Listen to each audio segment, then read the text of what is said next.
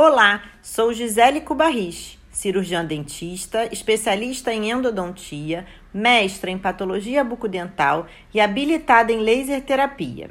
Seja bem-vindo ao podcast Doenças da Boca.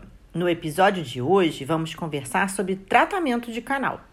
Esse tema é importante porque o tratamento de canal evita que muitos dentes sejam perdidos. O dentista especialista que executa esse tipo de tratamento é chamado de endodontista. O tratamento de canal é necessário quando o dente sofre um trauma, uma lesão ou uma cárie extensa que danifica a parte interna, a polpa, popularmente conhecida como nervo. O dente fica inflamado ou infectado. O dentista anestesia, abre o dente pela coroa, remove esse tecido inflamado ou infectado de dentro das raízes do dente e, através de um preparo químico mecânico, limpa, remove os resíduos e modela. Dá uma forma, uma formatação a esses canais, para que então possa ser preenchido com material obturador. Depois, ainda é necessário fazer o fechamento da coroa do dente, através de uma restauração, uma prótese, um bloco ou mesmo uma coroa. Alguns dentes são muito complexos e, por isso, difíceis de serem tratados. Atualmente dispomos de um vasto aparato que auxilia a visualização e a execução do tratamento. Houve uma verdadeira evolução no modo de tratar um canal.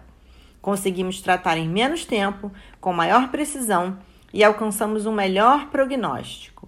Temos à disposição a radiografia digital e exames auxiliares, como a tomografia computadorizada que muito vieram contribuir e facilitar a visualização do trajeto e do número de canais. Considero o microscópio operatório um divisor de águas para a especialidade, devido aos inúmeros benefícios que ele trouxe. Amplia e ilumina, proporcionando um melhor controle visual do campo operatório. Permite a localização de canais calcificados, a remoção de instrumentos fraturados, tratamentos de perfuração, levando ao maior nível de sucesso, principalmente nos casos que antigamente daríamos como perdidos.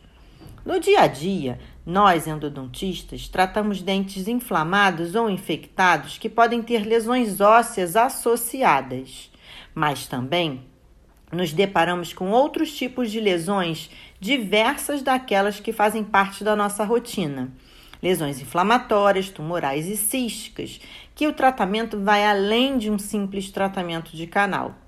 Então, temos que estar atentos, saber diagnosticar se estamos diante de um problema de canal ou se esse paciente precisa ser encaminhado para outros especialistas, como o estomatologista e o cirurgião bucomaxilofacial.